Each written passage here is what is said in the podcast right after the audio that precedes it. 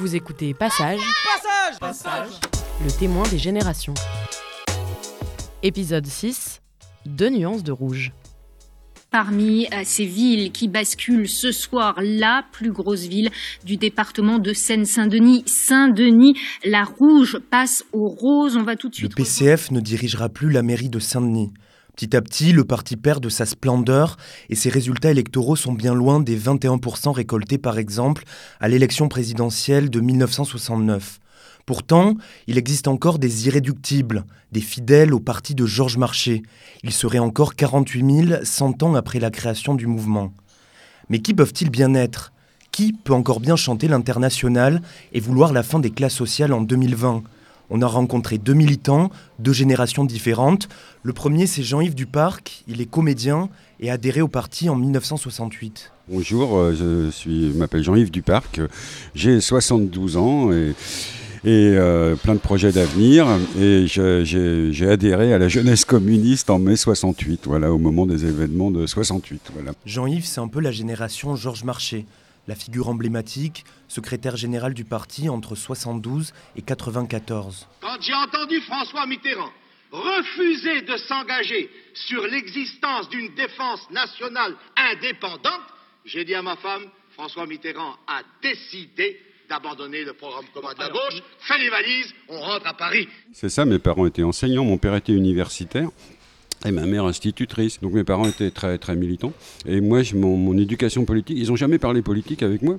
Mais j'avais pas besoin d'ailleurs parce que euh, il suffisait de les voir vivre et ça me paraissait évident. Ah oui, j'ai adhéré en 68. Euh, en fait, moi, je, contrairement à mes parents, j'étais plutôt euh, lymphatique et nonchalant question politique.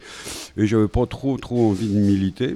Mais c'est toujours les anticommunistes qui m'ont fait devenir communiste. Il y avait des grands intellectuels communistes euh, à l'époque, et il y en a eu beaucoup, notamment dans l'enseignement. Moi, il n'y a pas que mes parents qui m'ont formé, il y avait beaucoup d'enseignants euh, qui, étaient, qui étaient proches ou même membres du Parti communiste à l'époque. Et c'était toute la tradition humaniste du siècle des Lumières. C'était, des gens vraiment, sans jeu de mots, lumineux. Ils dégageaient une espèce de, oui, le- l'esprit, euh, voilà, 18e que, que j'aimais beaucoup. Moi, j'ai été formé à ces humanités-là. Et je suis extrêmement redevable à cette espèce d'humanisme qu'ils m'ont transmis. Voilà. En 2015, presque 50 ans après l'adhésion de Jean-Yves, on peut dire que le parti n'est pas très en forme.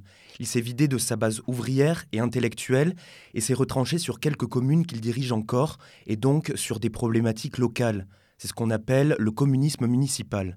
Et c'est à ce moment-là que Sophia, jeune militante, adhère au parti. Elle, c'est plus la génération Fabien Roussel, l'actuel secrétaire général du PCF. PCF is back, comme je l'ai dit, et maintenant c'est la remontada. Bonjour, je m'appelle Sophia Boutry, j'ai 31 ans, je suis euh, dionysienne euh, et je suis attachée parlementaire du député Stéphane Peu et également, dans mon second mi-temps, euh, chargée de mission dans un office HLM. C'est un peu une revanche euh, que je voulais avoir sur la vie. J'ai grandi, moi, à Saint-Denis, j'y suis née, donc euh, dans une cité euh, ici dans le centre-ville, cité Gabriel Péry. Je suis pas issue d'une famille politique. Mes parents euh, ne savent ni lire ni écrire. Mon père est, est, à la retraite ouvrier. Ma mère travaille toujours, est femme de ménage. Donc, je me suis très vite intéressée à la politique, aux questions géopolitiques, surtout, dès, dès le plus jeune âge. Et c'est un peu comme ça que je suis arrivée très assez facilement en politique.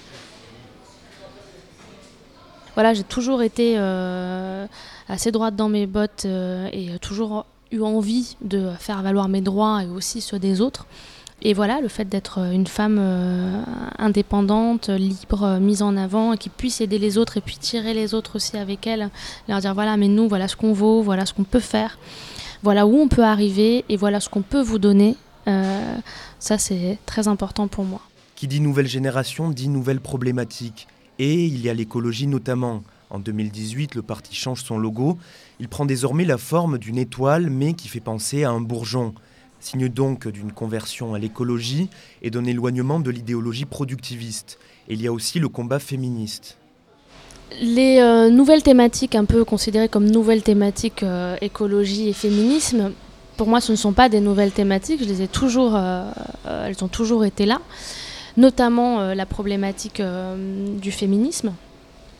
Il y a énormément de camarades communistes qui ont été présents euh, euh, et présentes sur euh, des mobilisations et des luttes sur la question de, du féminisme et de l'égalité femmes-hommes également. Le 21e siècle se déroulerait donc sans la lutte des classes? Pas vraiment. Ça fait partie de mon engagement et, et je dirais même que ça continue à faire partie même de mon travail. Euh, on n'a pas fini. Hein. Euh, la lutte des classes, elle est encore présente, elle est encore là. Euh, après, je, je pense que il y a un autre vocabulaire qui s'utilise, il y a une autre manière de, dire les choses, un autre ressenti, une nouvelle génération. Donc euh, c'est vrai qu'on n'est plus sur une utilisation euh, du vocabulaire politique euh, tel qu'il était dans les années 60, 70 au parti. Donc peut-être que certains retrouvent plus les mots et se sentent peut-être, on l'impression que le, Parti communiste commence à disparaître, mais non, le Parti communiste évolue, il a les mêmes valeurs, les mêmes convictions, mais c'est vrai que la communication est différente. Bah, euh, c'est Lénine qui disait on nous accuse de dire toujours la même chose, mais il disait mais parce que c'est toujours la même chose, donc c'est toujours la lutte des classes, qu'on le veuille ou non. Hein, voilà. Et euh, moi j'ai l'impression de vivre des combats euh, que j'ai toujours vécu, parce que bah il n'y a pas de secret, hein, c'est toujours la lutte des classes. Quoi. C'est pas parce que la population change que, le, que la lutte des classes cesse. voilà. Dans les années à venir, Jean-Yves souhaite mettre en place du théâtre d'agite-prop. Inspiré du trotskisme, il s'agit de représentations militantes sur des thèmes d'actualité. Je voudrais vraiment contribuer, euh, euh, peut-être sans refaire. J'avais envisagé de faire des formes de théâtre d'agite propre pendant la campagne électorale, mais je réfléchis beaucoup, notamment avec les réseaux sociaux, sur les manières de faire des, petites formes euh, artistiques d'agite propre en fait, pour faire comprendre les enjeux économiques et sociaux. Sophia Boutry, elle, va faire partie de l'opposition communiste à Saint-Denis et restera attachée parlementaire.